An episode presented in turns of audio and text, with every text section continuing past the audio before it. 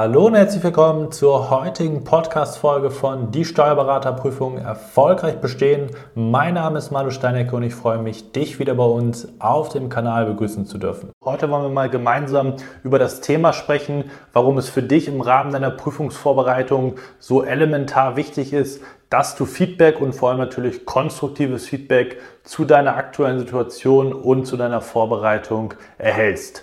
Gerade in den Zeiten von Corona ist es nochmal besonders erschwerend, sozusagen sich konstruktives Feedback einzuholen, weil die Kurse natürlich größtenteils in digitaler Form stattfinden. Das heißt, man hat noch weniger Austausch, insbesondere zum Dozenten.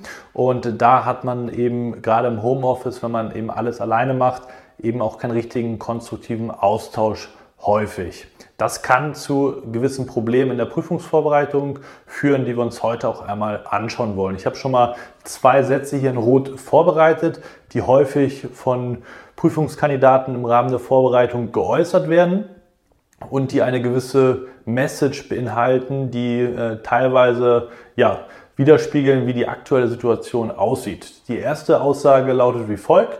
Du denkst, du machst ja viel, respektive genug. Und da ist erstmal die Frage, wie, inwieweit du einschätzen kannst, was denn überhaupt genug ist im Rahmen der Vorbereitung.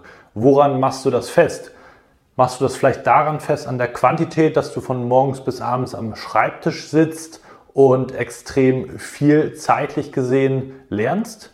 Und diese Beurteilung, dass du viel machst, von welchem Stand aus, Standpunkt aus betrachtest du das Ganze? Von deinen bisherigen Studiengängen, wo du vielleicht ähm, nicht so viel gemacht hast im Vergleich zur jetzigen Vorbereitung? Das heißt, woher kommt so eine Aussage? Mit welcher Situation vergleichst du deine aktuelle Prüfungsvorbereitung? Das heißt, diese Aussage ist sehr gefährlich, aber da gehen wir sozusagen im späteren Verlauf nochmal drauf ein. Der zweite Punkt ist sozusagen noch etwas gravierender dahingehend, ist das, was ich mache, richtig?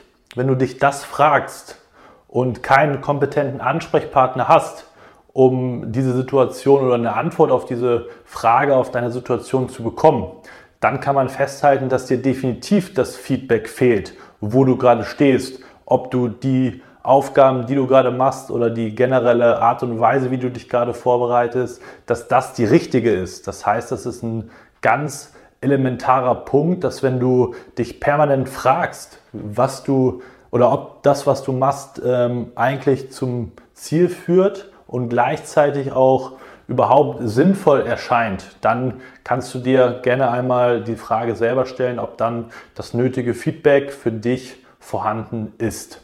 Was sind die einzelnen Komponenten, die sozusagen oder auf die es ankommt, wo man Feedback zu braucht im Großen und Ganzen. Da gibt es natürlich noch weitere Unterpunkte, aber ich habe das hier schon mal in grün grob zusammengefasst. Gerade beim Thema, je nachdem, wo du gerade stehst, Thema Kursauswahl mache ich noch äh, zig Intensivkurse, mache ich da noch drei Probeexamina und da den Klausuren-Intensivkurs und da den anderen Kurs. Das sind alles Fragen, wo man äh, ja ein Stück weit auch ein Feedback braucht für seine individuelle Situation und für die Gesamtplanung. Ist das überhaupt realistisch, auch vom Energieniveau beispielsweise, viele Aspekte, die damit reinzählen.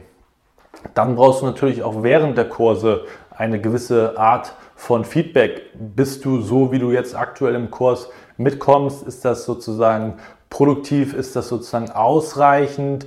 Muss man da vielleicht mehr tun? Macht man zu viel Theorie, zu wenig praktische Übungen? All das sind sozusagen auch Komponenten, wo man permanent Fragezeichen bei den Steuerberater, Prüfungsanwärtern feststellen muss, leider.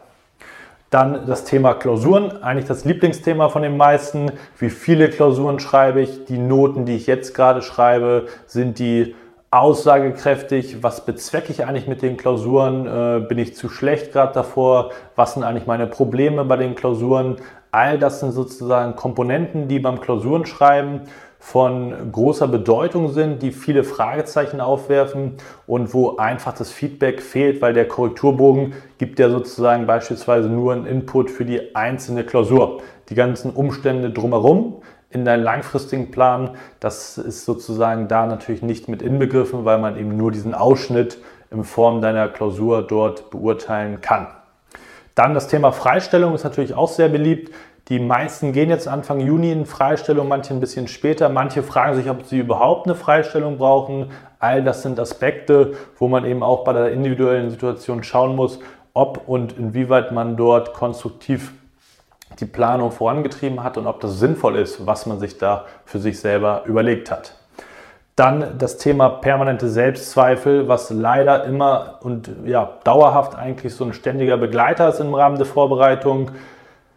Ja, die meisten haben auf wöchentlicher Basis irgendein, sei es ein kleines Ereignis oder ein größeres Ereignis, wo man permanent ins Zweifeln kommt, ist das, was ich mache, richtig? Ist bin ich überhaupt in der Lage, im Oktober die Prüfung zu bestehen, weil man permanent in irgendwelchen Situationen gewisse Überforderungen feststellt und da schwingen diese Selbstzweifel einfach permanent mit, muss man leider so sagen.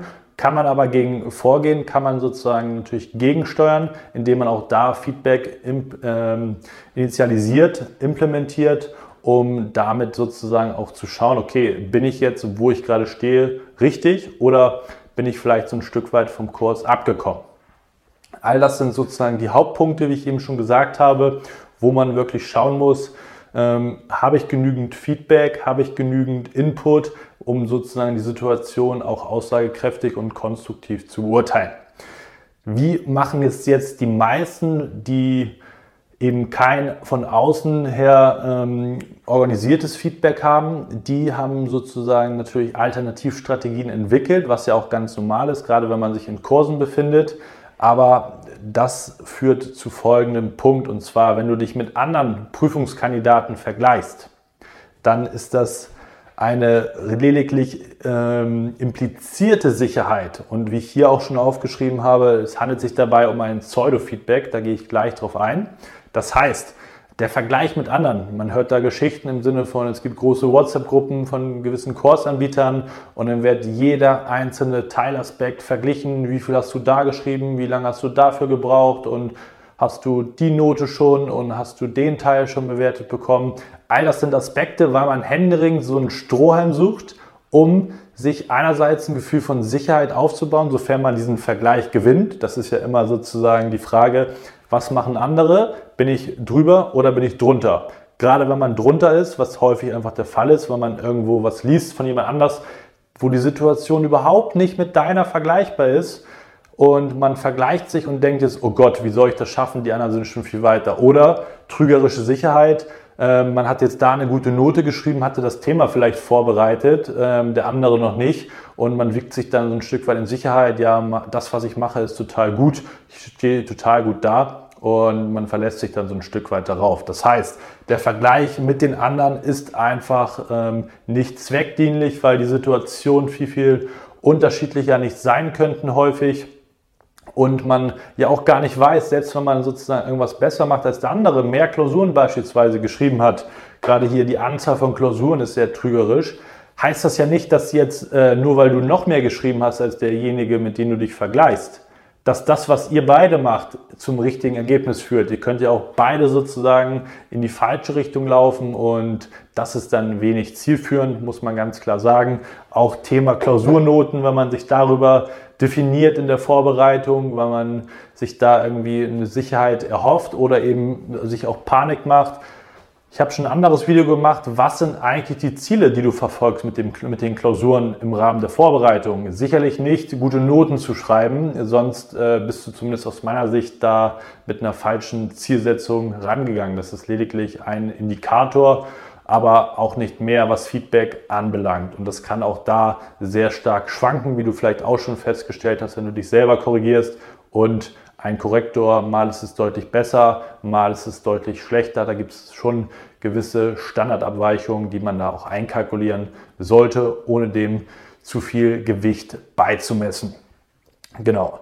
Und denn dann nochmal der Punkt, den ich eben schon mit angeführt habe, dieses Pseudo-Feedback ähm, führt einfach nicht dazu, dass du Fortschritte machst, wenn du sagst, okay, ich bin besser als derjenige, mit dem ich mich da auch verglichen habe, weil man da einfach festhalten muss, dass das Ganze eben in einem Kontext stattfindet, wo man ähm, keine produktiven und konstruktiven Erkenntnisse draus ziehen kann.